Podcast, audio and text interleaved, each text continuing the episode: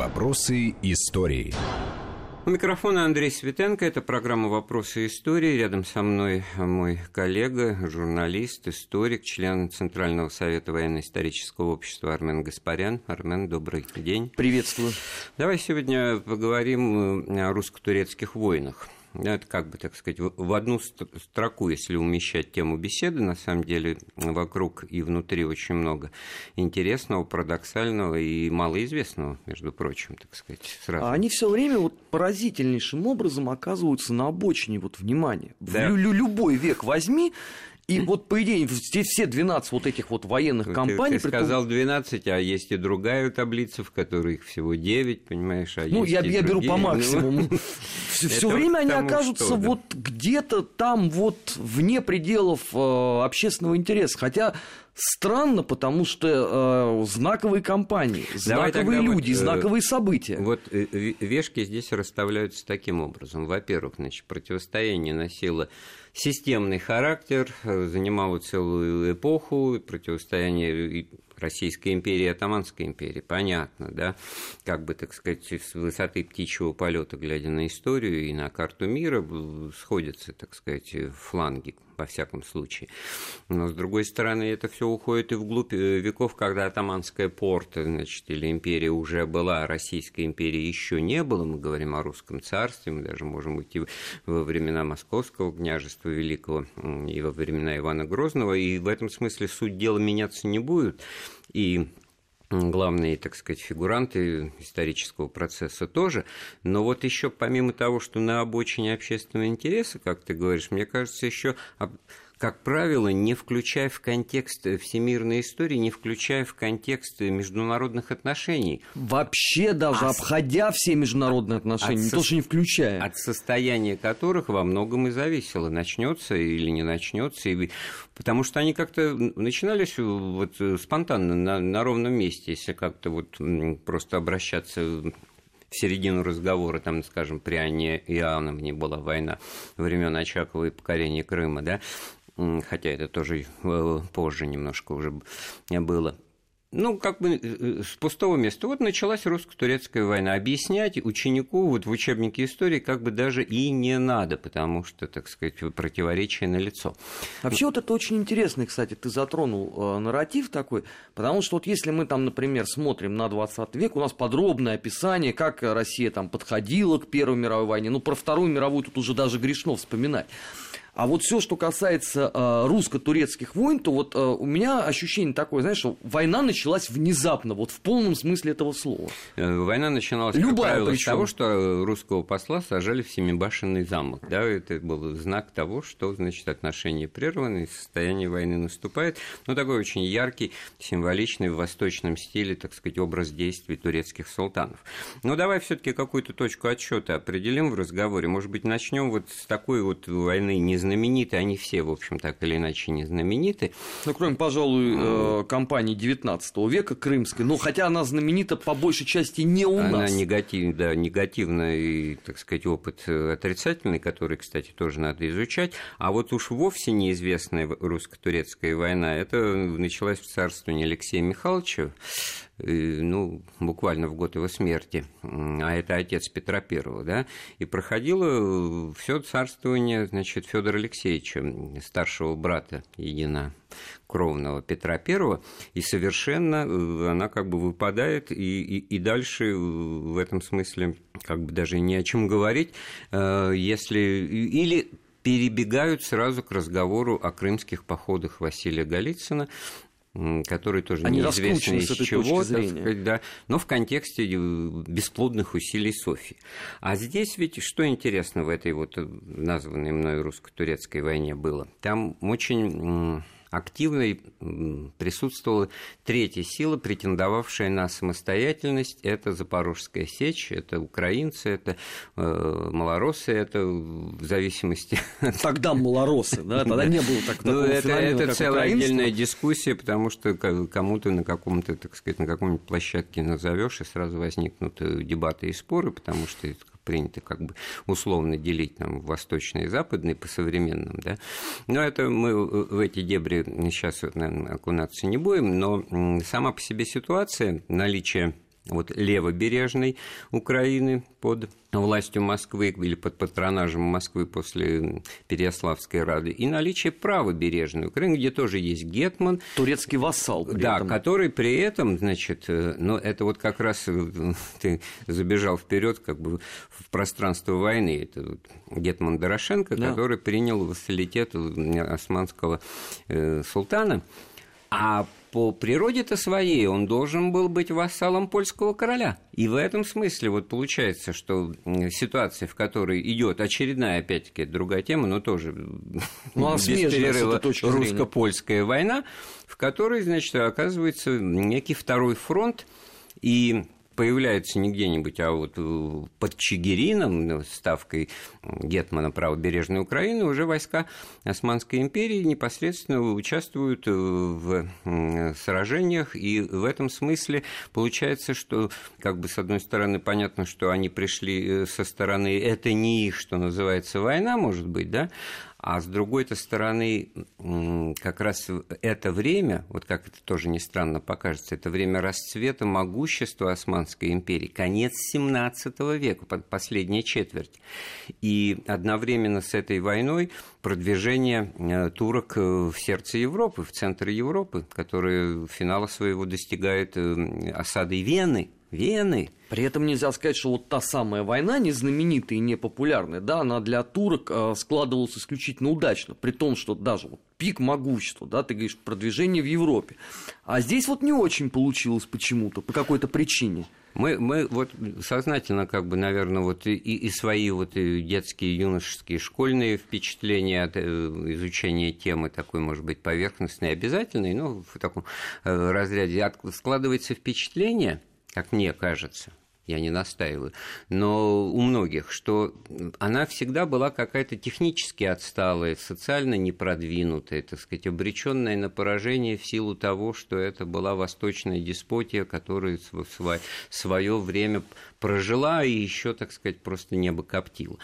Плюс накладывалось еще, опять же, восприятие крымской кампании 19 века. Вот, в которой турки уже были почти бесплатным приложением да. к англичанам и французам, которые за них уже, так сказать, старались.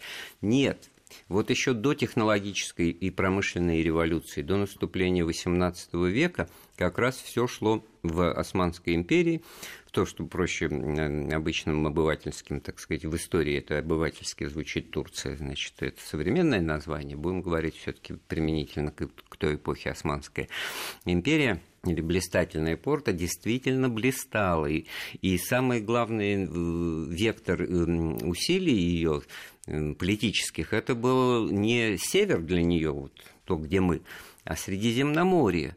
И поэтому надо отдавать себе отчет, что все-таки это был какой-то фланг до некоторой степени, как это не, не обидно нам покажется, значит, не главный для них. Тем более, что ну что туда вот лезть. В данном случае Но мы, этом... заговорили об этой войне, в которую спровоцировали э, запорожцы, э, ну, своей внутренней смутой, своей попыткой, значит, самостийность в очередной раз провозгласить и но понятно было, что в одиночку им это, с этим не справиться, там раскол произошел, как раз вот применительно э, во времена этой войны и произошел тот эпизод, запечатленный Репиным на картине, которую уж точно все знают, казаки пишут письмо турецкому султану.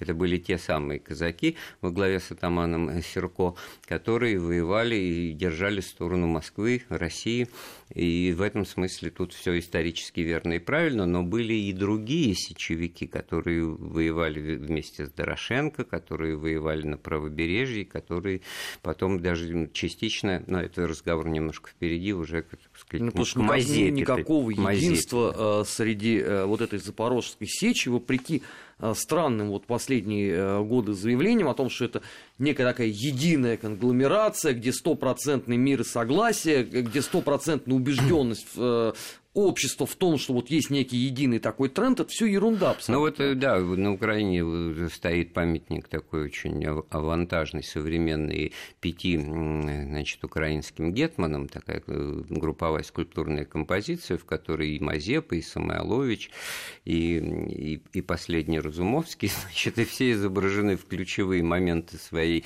политической карьеры, потому что, значит, Таман Орлик держит э, свиток, значит, это та конституция, которую ему не, не успел, значит, принять, провозгласить независимость, значит, Украины. А Разумовский вообще, как бы, так сказать, делает движение в сторону «ухожу», так сказать, переезжаю жить в Петербург, все заканчивается. Хотя, конечно, вот с точки зрения там «ухожу», там должен быть Гетман Скоропадский, конечно, вот это вот блистательный уход. Вот, поэтому с точки зрения идентичности национальной, не будем что так вот в этом смысле э, отказывать в этом праве, так сказать, все собирается в некую кучу, да, в одну кучу гоп, да как, кстати говоря, звучала эта знаменитая фраза «призыв пролетарий всех стран соединяйтесь». Да я бы тут, кстати, поспорил, потому что даже да. вот на примере той вот военной кампании, о котором э, мы говорим сегодня, да, ведь одни выступают на стороне Москвы, а другие на стороне Турции. То есть вот этот вот вопрос даже внутреннего там позиционирования какой-то там своей национальной идентичности, он даже у современников тех событий э, рассматривался абсолютно по-разному. Да, здесь очень трудно расставлять э, однозначные плюсы и минусы, потому что вот, скажем, Гетман Самойлович, который в это время значит, выступал на стороне э, Москвы, и потом участвовал в обоих э, походах в Крым, галицинских, да, царствования Софьи. И за это поплатился, был предан суду и, в общем-то, стал, так сказать, жертвой политических репрессий, как бы мы сказали сейчас современным языком, сослан в Сибирь. Но в этом смысле э, как бы дым без огня не бывает. Э, в чем э, была двойственность позиции Самойловича? С одной стороны, он значит, был целиком и полностью э, на стороне русского царя, но при этом как бы пытался повлиять на решения, принимаемые русским царем в отношении крупных масштабных политических событий, союзов. И... А в этот момент России было предложено вступить в Священную Лигу в коалицию стран, которые, европейских, да, которые готовы была воевать с Османской империей. И это, ну, выражаясь, выражаясь сейчас современным языком, извини, что я тебя перебиваю, это, по сути, политические тяжеловесы того времени. То есть это вот а, Россия э, на тот момент серьезный игрок на этой арене. И это, в общем, вещь это первостепенной значимости. Ради этого была э, приостановлена, значит, э, русско-польская война и заключен мир с ответственным и обязывающим названием, которое тоже по учебникам истории все помнят. Вечный мир.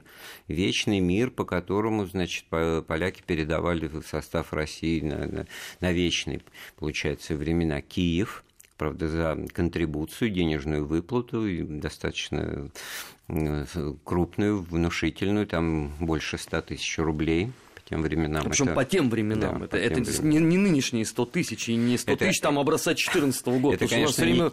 не, не те рубли, что при Иване Грозном, опять-таки, где счет шел на единицы и десятки, но вот сотни тысяч.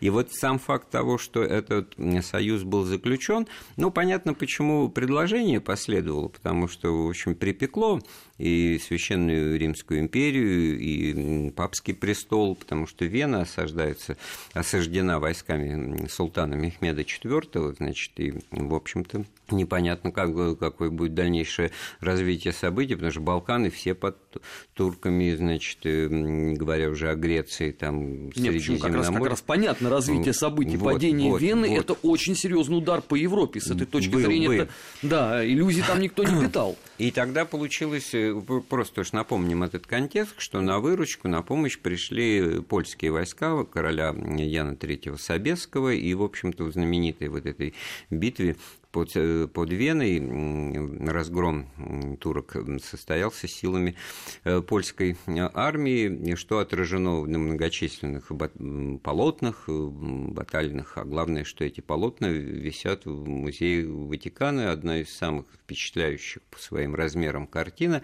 из личной коллекции, значит, вот, римских пап. Это вот как раз картина торжествующих войск, побеждающих турок под Веной. И вот после этого значит, начинаются совместные э, боевые действия против э, турок, которые у нас в истории значит, входят под скромным названием «Азовская война» без без уточнений. Без вообще. уточнений, да. При том, что даже не уточняется обычно, что Азов на тот момент это турецкий город. А не вовсе не наш. Вот. И как раз, ну, понятно, что в данном случае для контекста и про про продвижение в истории дальше, это был такой опорный пункт, обладание которым э, означало очень важно, ну, я все таки считаю больше, конечно, в морально-политическом плане, выход к Азовскому морю. И, кстати говоря, чтобы уж совсем, так сказать, закончить вот с этой, может быть, неожиданно не характерной стороной отношений России с, с Европой по отношению к Турции, памятуя о будущей Крымской войне, в которой мы не удивляемся, что Англия и Франция воюют на стороне Турции, потому что зачем же им возвышение, усиление, укрепление позиции России во всех смыслах, то здесь получается еще за 100 э, лет, э, значит, за 100-150 лет до этого абсолютно другой расклад сил и необходимость э, сотрудничества, необходимость заключения союзов, которые заключаются в ситуации, когда, в общем-то, мало что к этому располагает и с точки зрения тогдашнего политического менталитета, и с точки зрения особенностей развития культуры, значит, и, и с точки зрения религии, международной да, политики, и международной политики, момент. в которой Россия еще не является игроком значит, номер один, о которой вспоминают э, по каждому поводу и в случае, так сказать, обсуждения любого вопроса, как это происходит сейчас. Вот. И это тоже показатель вот своего рода выхода на мировую арену, хотя с точки зрения восприятия наших правителей по упрощенной схеме сильный, слабый, умный, дурак, значит, жестокий, безвольный, тогда получается, что как раз вот это вот безвремение, потому что после смерти Алексея Михайловича у нас, э, отца Петра I, у нас сразу перебрасывается мыслью, так сказать, история уже на, Петро, на Петра I, на Петровских преобразованиях, Хотя там и есть опять, временной люфт. Вот, и в этот временной люфт получается, значит, некое затишье, некая пауза, вызванная ослаблением, может быть, недостаточной легитимностью, отсутствием сильной политической воли. И вот тогда-то начинаются вот эти вот разговоры, давайте заключим этот мир, договор, куда-то вступим, что-то откажемся, что-то нам пообещают. Но это вообще характерно вот. для любой эпохи без времени, когда а, начинаются вот подобного а, рода разговоры. И а, то, что они случились а, тогда это абсолютно закономерно. Вот так, абсолютно. чтобы было понятно, что это все не на пустом месте, не, не какое-то, так сказать, э, безволие или решение, принимаемые людьми, ну, просто спонтанно, ни с того, ни с сего. Вот та русско-турецкая война, в которой была спровоцирована внутренними смутами в Запорожской сече э, и на Украине между правобережьем и левобережьем, она ведь закончилась э, двумя удачными походами русской армии воевода Рамадановских возглавлял и вот войска Гетмана Самойловича, значит, взятие Чигирина. Это была ставка э, Гетмана правобережья, которые, значит, благополучно ретировались там в сторону Стамбула в этот момент. И, и вот этот вот Дорошенко, такой упоминаемый, был, значит, отставлен, потому что, значит, ну, потерпел фиаско. А но на смену ему был поставлен Юрий Хмельницкий. Вот еще почему, наверное, мало говорится. Сын Богдана Хмельницкого. Богдан Хмельницкий фигура, он, да? Он по умолчанию оказывается в тени отца, что бы он там гениального не ну, сделал, ну, а но в данном случае он оказывается да? не просто в тени, а на, на том берегу, по, по ту сторону, так сказать, добра и зла в этом смысле, правильности и неправильности. Так вот, в результате э, пришлось же нам отступить, и отдать Чигирин, и войска турецкие его отбили, тоже с большим трудом, но отбили. И вот закончилась эта Азовская, эта, война, э, эта русско-турецкая война, предшествующая Азовской, вот как бы ничем, статус-кво. Но это вот статус-кво очень показательное, потому что оно заложило вот это вот противостояние на, на, на последующие пол, полтора столетия, в том смысле, что ну вот повоевали, чем-то война закончилась, кто-то какой-то кусочек, значит, э, приобрел или, или отдал, но проблема не решена. Это вот всем понятно, что это рано или поздно опять должно возобновиться. Ну, потому и что потом это... она будет завидным потом... постоянством вот, проистекать. Вот. То есть, по сути, мы можем тогда сказать, что на самом-то деле все заканчивается вообще событиями Первой мировой войны, когда мы последний раз вот имели э, военное противостояние с Турцией. Потому что в годы Второй мировой войны э, этого не случилось. То есть, вот последняя финальная точка русско-турецких военных конфликтов – это Первая мировая война. Но вот здесь вот как раз, наверное, вот уместно сказать, что... Это сколько? Два, два с половиной века получается, по сути. Два с половиной века. Но, оказывается, на протяжении этих двух с половиной веков были ситуации и были э, такие расклады, и так поворачивался ход э, мировой истории, что э, в одной упряжке оказывались Россия и Турция. Вот это были. вот были. Вот я уверен, что те, кто нас слушает внимательно, они сейчас э, задумались, вот как вы думаете, когда и в связи с чем. А вот в эпоху наполеоновских войн, революционной Франции, которой союзники никакие были не нужны, это было силище, что называется. Сама да? по себе, Сама по себе, э, выдержавшая, значит, там как минимум шесть коалиций против э, себя объединения монархических сил Европы. Так вот, среди этих монархических сил была такая монархия, как Осман британская э, порта, которая тоже, что называется, очень крепко и основательно получила от, от французов, от Наполеонов, достаточно упомянуть этот египетский поход Наполеона, и как раз на рубеже веков XVIII и XIX в царствование Павла, да, который тоже, кстати говоря, метался между союзом с Наполеоном и значит, Но симпатии его все равно лежали в плоскости Пруссии, никуда не деться. Так вот, совместные русско-атаманские силы под предводительством адмирала Ушакова в 1799 году, значит, э, действуя в рамках вот изгнания, так скажем, французов, захваченных ими островов архипелага, или Мария это называлось исторически, вот вся эта совокупность принадлежащих сейчас в основном Греции островов. Так вот, с Корфу они были э, изгнаны французы, за два года до этого им этим островом начавшие обладать в результате совместных э, действий. Но при этом, а, давай что называется, еще, как бы уточним. из песни слова не да. выкинешь, а но, но почему это должны... сугубо тактический союз, э, который не повлиял э, на взаимоотношения двух стран никоим образом.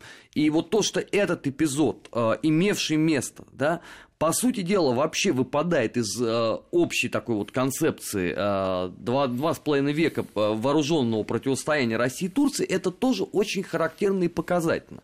Потому что э, вот та, подобного рода союзу нету места вот в общем таком общественном представлении, что есть там русско-турецкая война там на протяжении 200 там с чем-то лет. А мне-то кажется, что здесь важно отметить э, значение не просто политической конъюнктуры, а возможность решать вопросы разумно с учетом, так сказать, логики, а не вставать в позу какого-то вот этого прекраснодушия или какой-то, так сказать, вот э, принципа, возведенного в степень абсурда, что нет, вот с этими мы никогда, а почему никогда? Что, что в этом Оказывается, смысле? Нам, нет, когда-то нам было на одной и земле это. тесно. Вот, вот примеры более близкие к сегодняшним это понятный разговор, это политика, так сказать, она состоит как искусство возможного. Вот, кстати, вот интересно, да, да, вот сколько обсуждалось в различных там телерадиоэфирах э, за последний там год э, русско-турецкие отношения, вот обратим внимание, что ни один из многочисленных экспертов не вспомнил вот про этот самый случай. Все вот очень, искренне очень говорили о том, что вот это вообще впервые, когда Россия и Турция там условно там протягивают друг другу руки и пытаются выстроить какие-то взаимоотношений. Однако ж нет, да, и мы продолжим после выпуска новостей обсуждать эту тему. Вопросы истории.